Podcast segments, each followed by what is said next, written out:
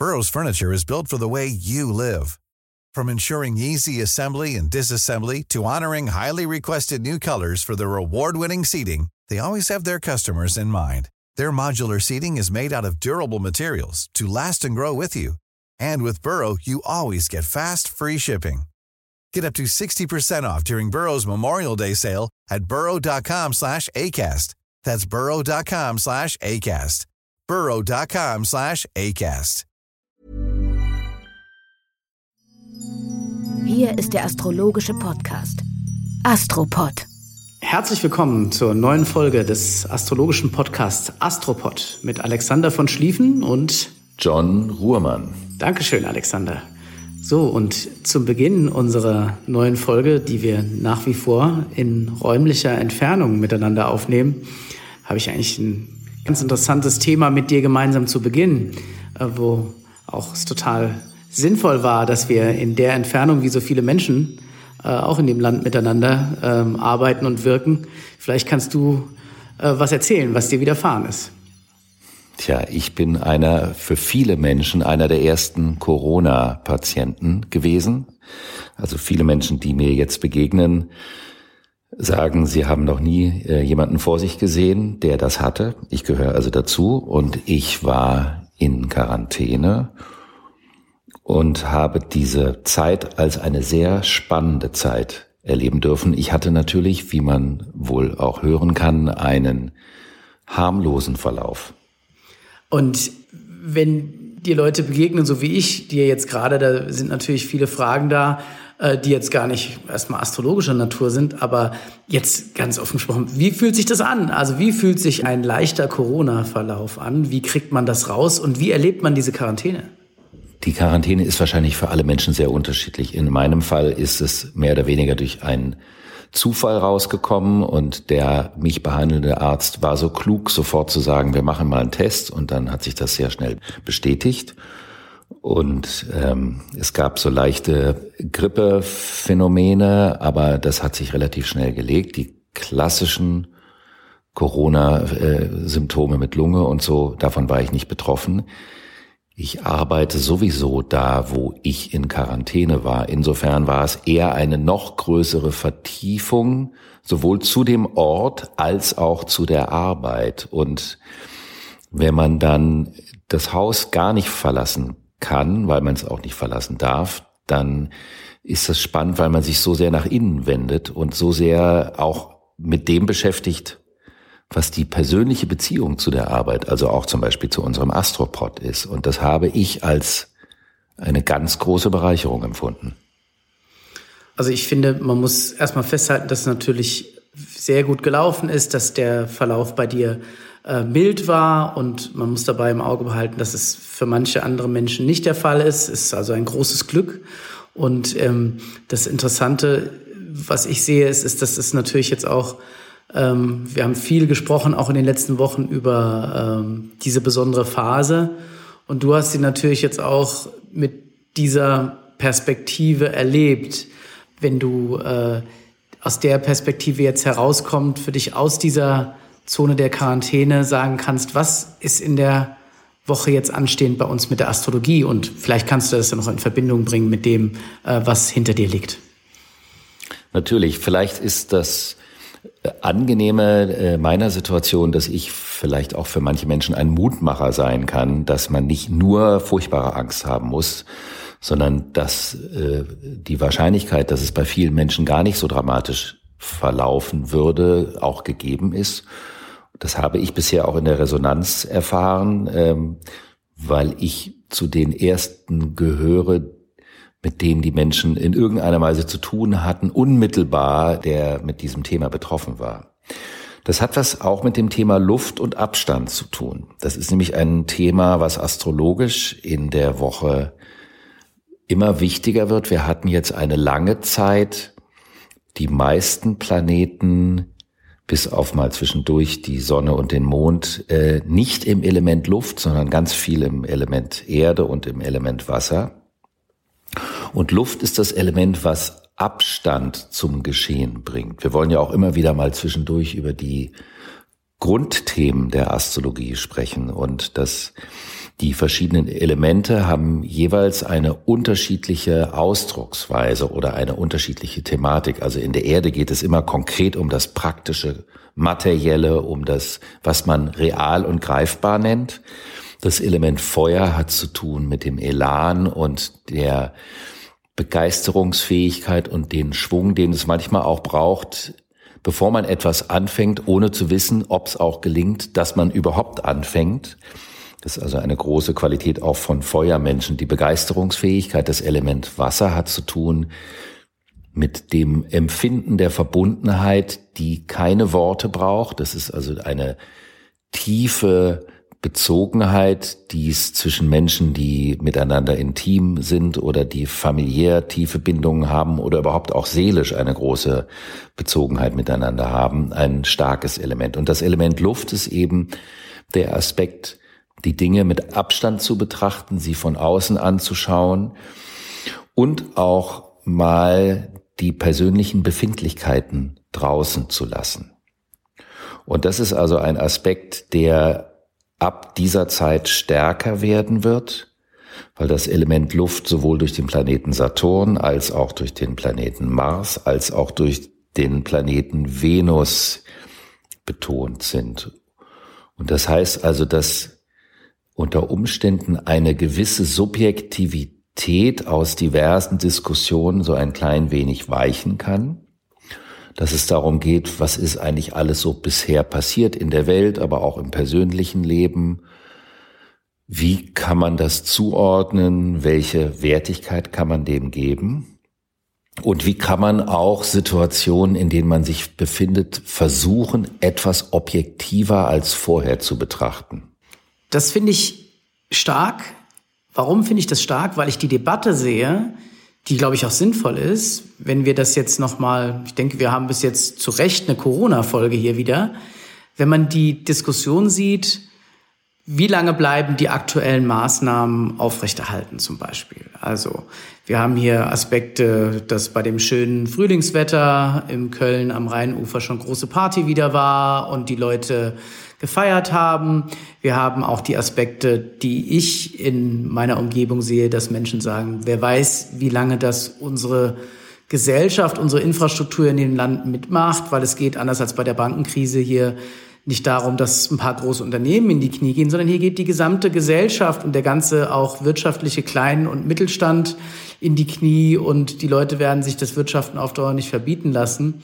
Wie lange können wir eigentlich hier diese Maßnahme diskutieren oder gibt es nicht alternative Lösungen? Also andere Länder wie Taiwan oder Südkorea haben nicht mit dem Social Distancing und mit dem totalen Lockdown das Problem gelöst, sondern mit Containment, mit Eindämmung an gewissen Herden oder haben die Leute ausgenommen aus der Situation, die besonders gefährdet sind und die anderen Menschen drin gelassen, weil man auf der Suche nach Herdenimmunität ist, die man früher oder später schneller oder langsamer erreichen muss. Jetzt habe ich viele Themen da angefasst, aber du hast von Subjektivität gesprochen. Bedeutet das, dass wir auch eine Lösung finden können mit dieser Energie, die äh, in der Astrologie jetzt liegt? Das ist äh, spannend, dass du das fragst. Das kommt aber erst in unserer nächsten Podcast-Folge äh, astrologisch so richtig dran. Das heißt, das ist vielleicht schon so leicht antizipierbar und das baut sich auf. Aber das Thema diskutieren, reflektieren und in alle Richtungen denken, das äh, kommt erst in der Woche drauf als astrologische Thematik auf uns zu. Also in der vollen Breite. Aber wir haben ja auch die Widderzeit und die Widderzeit ist eine Thematik des Anfangs. Das ist ja der eigentliche Jahresbeginn und da will die Natur mit dem Kopf durch die Wand, durch die Erddecke raus und da will auch das Leben raus. Und natürlich bedeutet das, dass in der Widderphase Themen polarisierter behandelt werden, weil es geht im Widder nicht um vielleicht und eventuell und man sollte doch, sondern im Widder geht es entweder um Ja oder um Nein. Da geht es nicht um Zwischentöne. Und das kann natürlich dazu führen, dass durch die Polarisierung kollektiv, aber auch im privaten Leben viel diskutiert wird, was aber, weil die Luft so präsent ist, auch konstruktiv sein kann. Also Diskussionen können ja auch förderlich sein, wenn man mal eine unterschiedliche Meinung hat und dann miteinander spricht und dann plötzlich merkt, es wäre auch für mich sinnvoll, mal den Standpunkt des anderen wirklich auf mich wirken zu lassen, das kann ja sehr förderlich sein. Und dafür ist diese Zeit auch auf jeden Fall gut. Kannst du das an äh, konkreten Punkten in der Woche festmachen?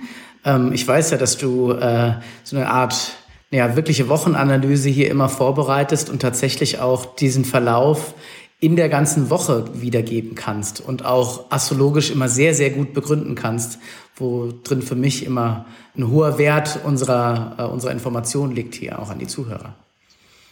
Naja, wir haben ja gerade, äh, hatte diese äh, zweite äh, große Zyklenkonstellation begonnen am 3.4., die zwischen den Planeten Jupiter und Pluto, die für die Einleitung ihrer Phase bis zum 12. November braucht. Das ist also jetzt von Anfang äh, April bis zum 12. November, die einen großen neuen Wind in das Geschehen reinbringt und die auch das Thema Perspektive natürlich mit sich bringt, was wir ja auch schon mal besprochen haben.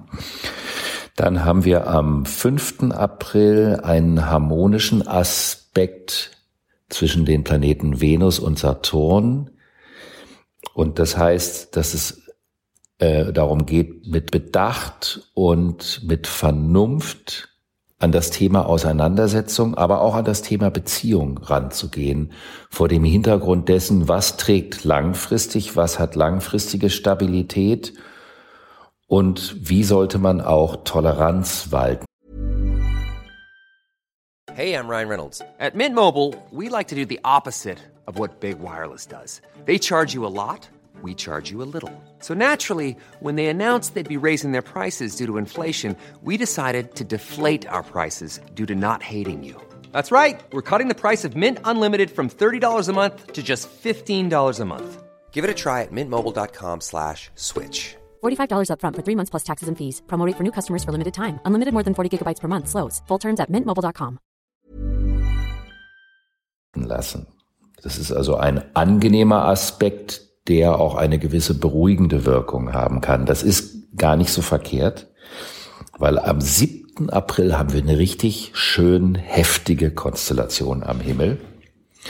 Da treffen sich der Planet Mars, der was mit der Energie und der Durchsetzungskraft, mit der Grundspannung des Lebens zu tun hat, und der Planet Uranus, in einem spannungsvollen Aspekt, so nennt man das. Also die haben eine spannungsvolle Beziehung am Himmel.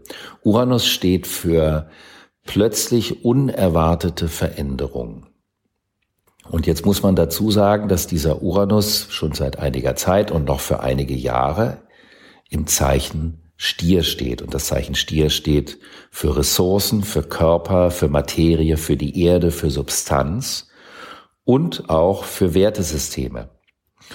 Und dieser Planet Uranus, so kann man das formulieren, sorgt dafür, dass es Debatten über Werteumbrüche, dass es Auseinandersetzungen über Umwertungen der Werte ganz im nietzschen Sinne geben wird und dass viele Grundwerte vollständig neu aufgestellt werden in den nächsten Jahren, dass also unter Umständen Dinge, die in den letzten Jahrzehnten hochgradig wertvoll waren, es nicht mehr sind, dafür aber andere Dinge, und dazu werden auch Naturressourcen gehören, enorm an Wertigkeit gewinnen werden.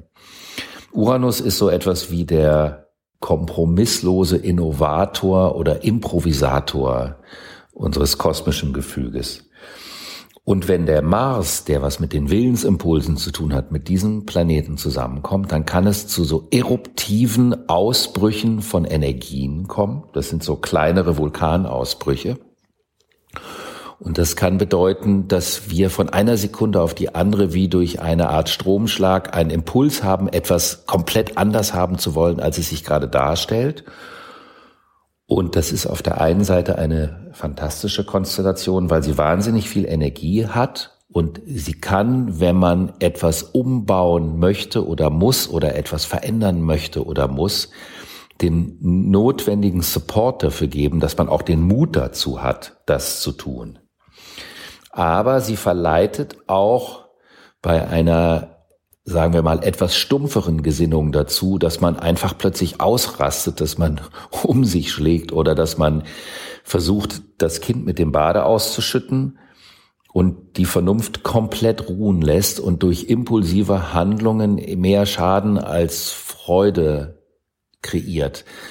Aber das Schöne an den astrologischen Konstellationen ist ja, dass man das im Vorfeld antizipieren kann und darüber sprechen kann, dass man weiß, also um den 7. April herum ist es wichtig, dass man diese enorme Energie aufnimmt, aber dass man sich nicht von ihr reiten lässt und dass man sich nicht von ihr so bestimmen lässt, dass man unkontrollierbar wird. Ein Bild, was ich gerne für diese Konstellation benutze, ist, wenn man junge Pferde sieht, die noch nicht eingeritten sind und die dann von Cowboys eingeritten werden. Und dieser Kraftakt dieses Einreitens, das ist etwa vergleichbar mit dieser Konstellation.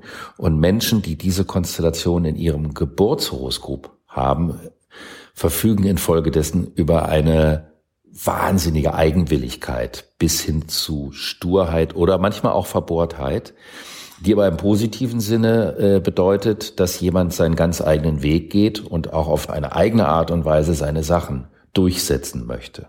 Der Planet Mars befindet sich jetzt für die nächsten Wochen im Zeichen Wassermann, was diesem Uranus zugeordnet wird. Und da steht der Mars nicht sehr stark drin. Das heißt, der Mars kann sich Kraft seiner biologischen Dynamik oder seiner biologischen Grundenergie in diesem luftigen Zeichen nicht so gut entfalten. Und das kann auch dazu führen, dass die Wut, die Menschen haben oder auch die Power, die sie haben, in den Kopf geht. Und das kann auch zu ideologischen Auseinandersetzungen führen. Das heißt, dass man ein Thema, was man vielleicht auf einer einfachen emotionalen Ebene hat, wobei einfach jetzt ich nicht im Sinne von nieder meine, sondern simpel, ein ganz primäres Thema. Und dann kriegt man das auf der emotionalen Ebene oder körperlich nicht zum Ausdruck gebracht und dann verschiebt sich das Thema in den Kopf. Und dann gibt es sowas wie eine Denkaggression. Und das ist immer so ein bisschen so eine Gefahr, wenn der Mars in diesem Zeichen ist, dass also ideologische Verbohrungen oder Verrennungen möglich sind. Aber auch da ist es wieder die Hilfestellung, dass wenn man das weiß, dass das eine Tendenz ist, die man aber auch steuern kann, dann kann man mit einer solchen Konstellation wiederum in einem überpersönlichen Bereich, in gesellschaftlichen Wirken oder in den Netzwerken auch sehr viel Konstruktives antreiben und nach vorne bringen. So viel drin. Wo, wo fange ich an? Ich glaube, der Punkt ist wie immer bei der Astrologie. Was bedeutet das für mein persönliches nahes Umfeld und was bedeutet das im Großen für unsere Gesellschaft, für mein, mein weiteres Umfeld, für die Politik? Wenn ich sowas höre, dann denke ich auch zurück, dann denke ich zum Beispiel als ähm, dieser fürchterliche Vorfall mit Fukushima war, was wird da für eine Konstellation am Himmel gewesen sein? Weil da zum Beispiel auch sehr plötzlich eine Entscheidung neu getroffen wurde, zum Beispiel aus der Atomenergie auszusteigen. Es bedarf also gewisse Energien und Vorkommnisse, um neue Entscheidungen zu treffen. Ich glaube auch, dass äh, der Coronavirus an sich ein großer Taktgeber für Veränderung ist und unsere ganze Erzählung, die wir hier seit der ersten Folge machen, ist, ist, dass auch die Zeit dafür ist. Und deswegen, wenn man äh, uns hier als Podcastmacher des Astropod und auch unser Team drumherum anguckt, es ist schon enorm beeindruckend, mit welcher Thematik wir uns von Anfang an beschäftigen und was dann hier in unserer Welt passiert ist seitdem. Weil das, glaube ich, schon extremal ist, so auch wie die Veränderungen, mit denen wir uns hier beschäftigen, extremal sind. Und das ist das, was einem manchmal schon so ein bisschen Gänsehaut über den Rücken gehen lässt, so muss ich ganz ehrlich sagen. Aber äh, es macht es umso spannender. Und weil es so spannend ist, haben wir noch einige Dinge mehr gemacht und darauf will ich jetzt hinweisen. Es gibt mittlerweile auch unsere Landingpage für diesen Podcast und zwar ist das www.astropod-schliefen.de. Ich weiß es deshalb, weil Alexander und ich gemeinsam dort ein Interview gegeben haben, warum wir das hier machen, das glaube ich lesenswert ist. Und wir wollen einfach noch mehr Informationen geben dort an der Stelle, als wir hier äh, im Podcast geben können. Und für alle, die sich mehr für Astrologie interessieren, sollten wissen, dass auch von Alexander von Schlieffen einige weitere Hörbücher erschienen sind, die man alle da äh, hören kann, wo es Hörbücher digital zur Verfügung gibt, sei es zum Download oder zum Streaming. Das ist eine hervorragende Möglichkeit, um so ein bisschen äh, an der Stelle darauf mal hinzuweisen, dass es wesentlich mehr gibt als diesen Podcast. Ich würde gerne deiner Gänsehaut-Thematik noch ein kleines dazufügen. Weil mich das jetzt sehr beeindruckt hat, dass du, als ich über diese Konstellation, über Mars und Uranus gesprochen habe, kommst du plötzlich auf Fukushima. An dem Tag, an dem sich in dem Jahr 2011 die Erdplatten verschoben haben und den Ursprung für diesen Tsunami ausgelöst haben, an dem Tag ist der Planet Uranus in das Zeichen Widder gegangen, auf den Tag genau. Und das ist eine Konstellation, die eine komplette Analogie zu der Konstellation ist, die ich vorhin beschrieben habe. Und die Tatsache, dass du aus der Konstellation ableitend auf dieses andere Thema äh, zugegangen bist, zeigt, wie sehr du A, das Thema der Astrologie und dieser Konstellation begriffen hast aber man kann daran auch eben sehen, wie sehr diese Themen miteinander in Verbindung stehen. Und das ist eben auch das Spannende an den astrologischen Konstellationen. Das heißt, du hast es auf den Punkt gebracht. Großartig. Ich bin ein äh, bescheidener Schüler und Beobachter der Astrologie. Und ähm, ich hoffe, äh, also die Begeisterung, die ich dafür habe, wollen wir gemeinsam versuchen, auch ihr unseren Hörern zu bieten. Und heute haben wir, glaube ich, ein paar, boah, echt gewichtige Aspekte aufgezeigt äh, und Analogien und Energien, äh, die in diesem kosmischen Gefüge äh, funktionieren oder wirken oder sichtbar sind, je nachdem, welche Interpretationsebene man wählen will. Man kann die Inhaltlichkeit aus der astrologischen Perspektive darstellen. Und das ist natürlich eine never-ending Story, weil die Konstellation, auch wenn es die Hauptthemen gibt, sich ja permanent weiter verändern und die Planeten drehen sich und immer wieder entstehen neue Zyklen. Total, das sehe ich genauso. Und das ist das Spannende. Die Astrologie zeigt Dinge, die im Großen wirken. Ich finde aber auch genauso schön, dass man viele kleine Hinweise bekommt auf wie Geschichten laufen können oder wie Dinge funktionieren können für einen. Und die Wahrscheinlichkeiten und die Dinge, die auf uns zukommen in der nächsten Woche, ich würde mich freuen, wenn abgesehen von diesen großen Entwicklungen jeder für sich im Kleinen auch einen guten Umgang damit findet, wenn er das denn möchte.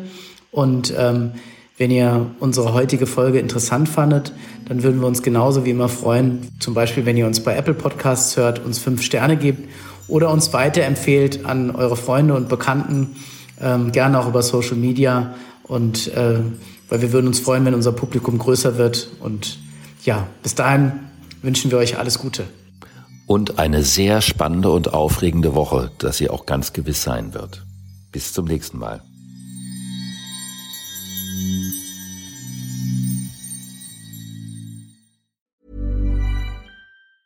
A lot can happen in three years, like a chatbot may be your new best friend. But what won't change? Needing health insurance. United Healthcare Tri Term Medical Plans, underwritten by Golden Rule Insurance Company, offer flexible, budget friendly coverage that lasts nearly three years in some states. Learn more at uh1.com.